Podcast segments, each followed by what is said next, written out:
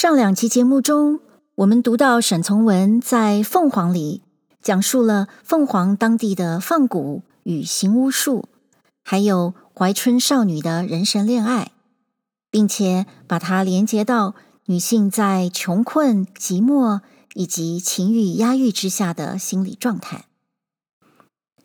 第三集中，我们将读到沈从文解释湘西男子的游侠精神。据他观察，这种游侠精神其实具有高度的宗教性，他的表现方式则有高度的戏剧性。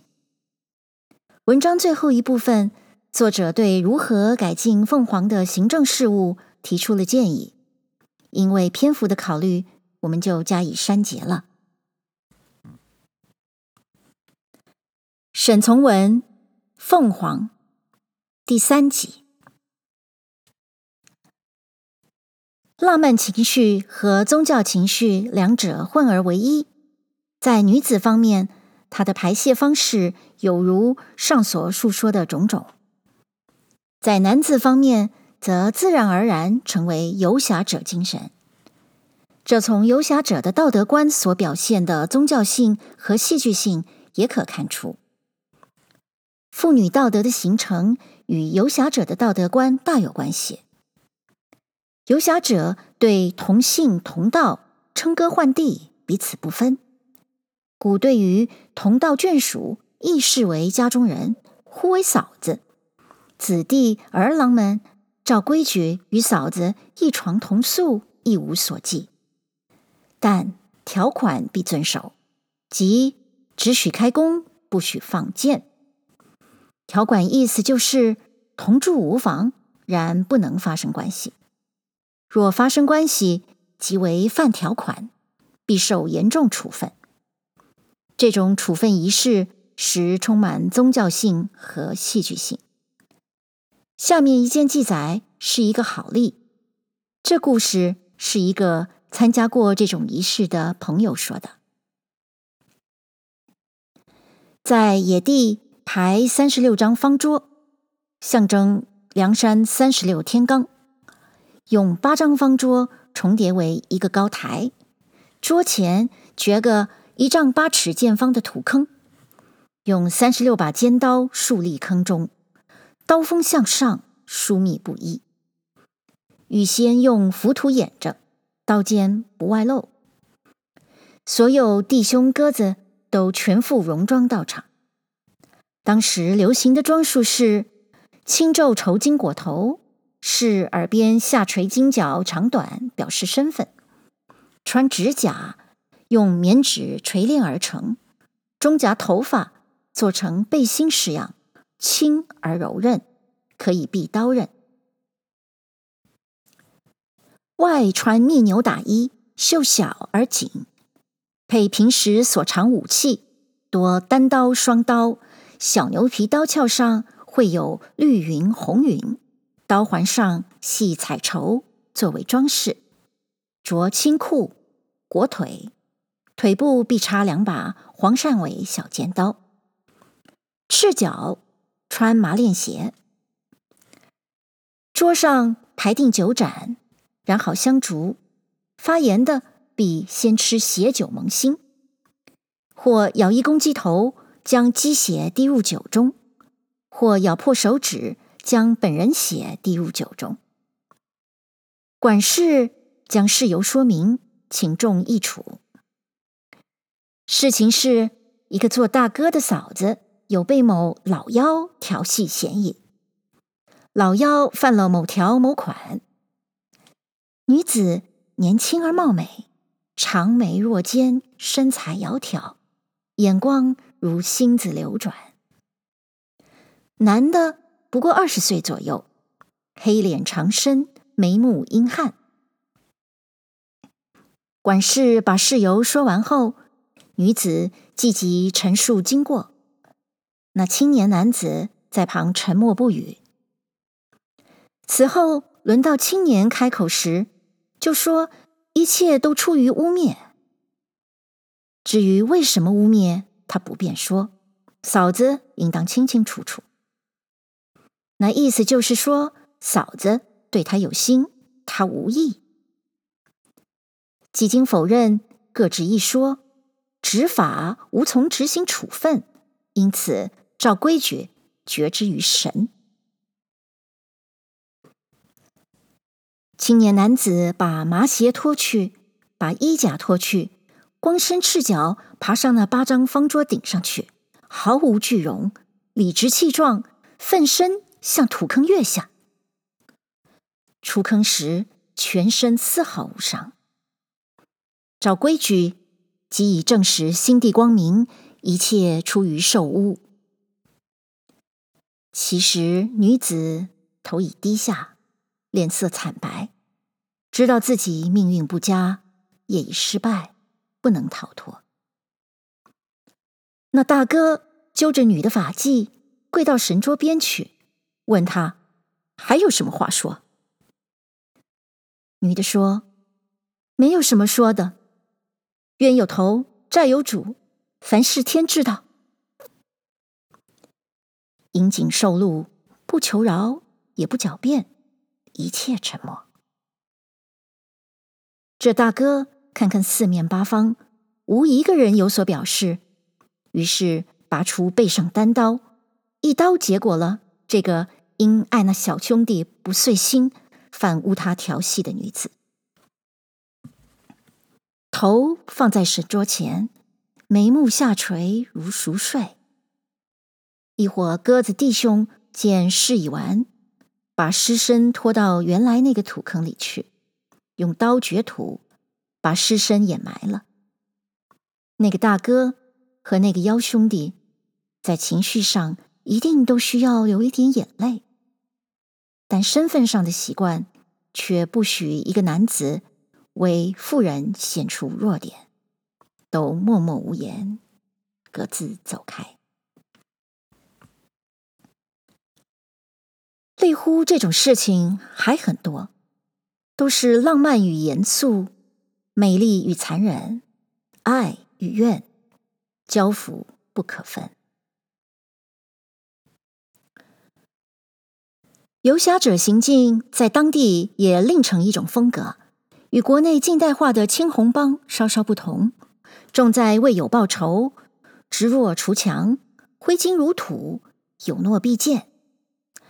尊重读书人，敬事同乡长老。换言之，就是还能保存一点古风。有些人虽能在川黔湘鄂边境数省号召数千人集会，在本乡却谦虚纯良，犹如一乡巴佬。有兵役的，且依然按时入衙署当值，听候差遣，做小事情。凡事照常。赌博时用小铜钱三枚叠地，名为板三，看反复数目决定胜负。一反手间即输黄牛一头，银元一百两百。输后不以为意，扬长而去，从无翻悔放赖请示。决斗时，两人用分量相等武器，一人对付一人，虽亲兄弟。只能袖手旁观，不许帮忙。仇敌受伤倒下后，即不继续填刀，否则就被人笑话，失去英雄本色，虽胜不武。犯条款时，自己处罚自己，割手截脚，脸不变色，口不出声。总之，游侠观念纯是古典的，行为。是与太史公所述相去不远的。二十年闻名于川黔湘鄂各边区凤凰人田三怒，可为这种游侠者一个典型。年纪不到十岁，看木傀儡戏时，就携一血绸木短棒，在戏场中向屯垦军子弟不端重的蛮横的挑衅。或把人痛殴一顿，或反而被人打得头破血流，不以为意。十二岁就身怀黄鳝尾小刀，称小老幺，三江四海口诀背诵如流。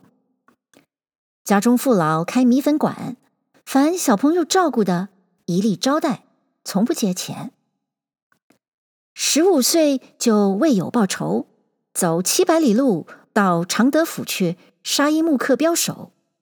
因听人说这个镖手在袁州有意调戏一个妇人，曾用手触过妇人的乳部，这少年就把镖手的双手砍下，带到袁州去送那朋友。年纪二十岁，已称龙头大哥，名闻边境各处。然在本地每日抱大公鸡往米场斗鸡时，一见长辈或教学先生，必侧身在墙边让路；见女人，必低头而过；见做小生意老妇人，必叫伯母；见人相争相吵，必心平气和劝解，且用笑话使大事化为小事。周记逢丧事的孤寡，从不出名露面。各庙宇和尚尼姑行为有不正当的，恐败坏当地风俗，必在短期中想方法把这种不守清规的法门弟子逐出境外。做龙头后，身边子弟甚多，龙蛇不一。凡有调戏良家妇女，或赌博撒赖。或以势强夺，经人告诉的，必招来把事情问明白，照条款处办。执法老妖被派往六百里外杀人，随时动员，如期带回证据。结怨甚多，积德亦多。身体瘦黑而小，绣弱如一小学教员。不相识的，绝不会相信。这是湘西一霸。光棍服软不服硬。白杨林有一张姓汉子，出门远走云贵二十年，回家时与人谈天，问：“本地近来谁有名啊？”或人说：“田三怒。”姓张的稍露出轻视神气，田三怒。不是正街卖粉的田家小儿子。当夜就有人去叫张家的门，在门外招呼说：“姓张的，你明天天亮以前走路，不要在这个地方住。不走路，后天我们送你回老家。”姓张的不以为意。可是到后天大清早，有人发现。他在一个桥头上斜坐着，走近身看看，原来两把刀插在心窝上，人已经死了。另外有个姓王的，卖牛肉讨生活，过节喝了点酒，酒后忘形，当街大骂田三怒不是东西。若有勇气，可以当街和他比一比。正闹着。田三怒却从街上过身，一切听得清清楚楚。事后有人赶去告给那醉汉的母亲，老夫人听说吓慌了，赶忙去找他，哭哭啼啼求他不要见怪，并说只有这个儿子，儿子一死，自己老命也完了。田三怒只是笑说：“伯母。”这是小事情，他喝了酒乱说完呢，我不会生他的气，谁也不敢挨他，你放心。事后果然不再追究，还送了老妇人一笔钱，要那儿子开个面馆。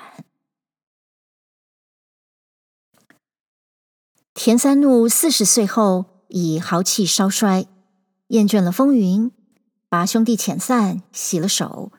在家里养马种花过日子，间或骑了马下乡去赶场，买几只斗鸡，或吸细尾狗，带长网去草泽地打野鸡、逐鹌鹑、猎猎野猪。人料不到，这就是十年前在川黔边境增加了凤凰人光荣的英雄田三怒。本人也似乎忘记自己做了些什么事。一天下午，牵了他那两匹骏健白马出城下河去洗马，城头上有两个懦夫居高临下，用两只匣子炮从他身背后打了约十三发子弹，有两粒子弹打在后颈上，五粒打在腰背上。两匹白马受惊，脱了缰，沿城根狂奔而去。老英雄受暗算后，伏在水边石头上，勉强翻过身来，从怀中掏出小勃朗宁，拿在手上，默默无声。他知道，等等就会有人出城来的。不一会儿，懦夫之一果然提着匣子炮出城来了。到离身三丈左右时，老英雄手一扬起，枪声响处，那懦夫倒下，子弹从左眼进去，即刻死了。城头上那个懦夫在隐蔽处重新打了五枪。田三怒教训他：“狗杂种，你做的事丢了真干人的丑，在暗中射冷箭。”不像个男子，你怎不下来？懦夫不作声。原来城上来了另外的人，这行刺的就跑了。田三怒知道自己不济事了，在自己太阳穴上打了一枪，便如此完结了自己，也完结了当地最后一个游侠者。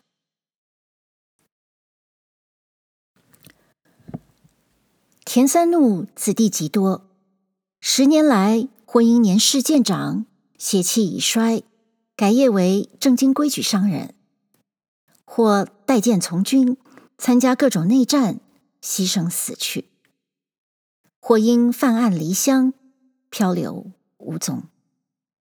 在日月交替中，地方人物新陈代谢，风俗习惯日有不同。因此，到近年来，游侠者精神虽未绝，所有方式已大大有了变化。在那万山环绕的小小石头城中，田三怒的姓名已逐渐为人忘却。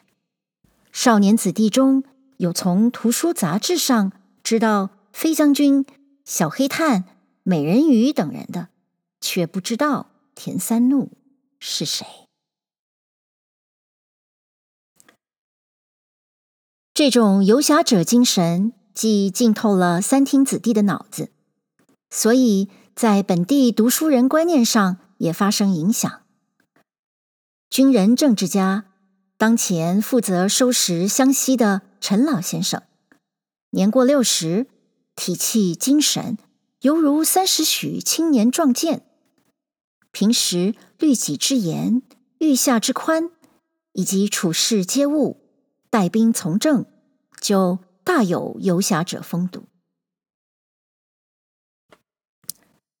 少壮军官中，如师长顾嘉祺、戴季陶辈，虽受近代化训练，面目文弱和毅，如大学生，精神上多因游侠者的遗风，勇志彪悍，好客喜怒，如太史公传记中人。诗人田心六诗中就充满游侠者霸气。山高水急，地苦物多，为本地人性格形成之另一面。游侠者精神的浸润，产生过去，且将形成未来。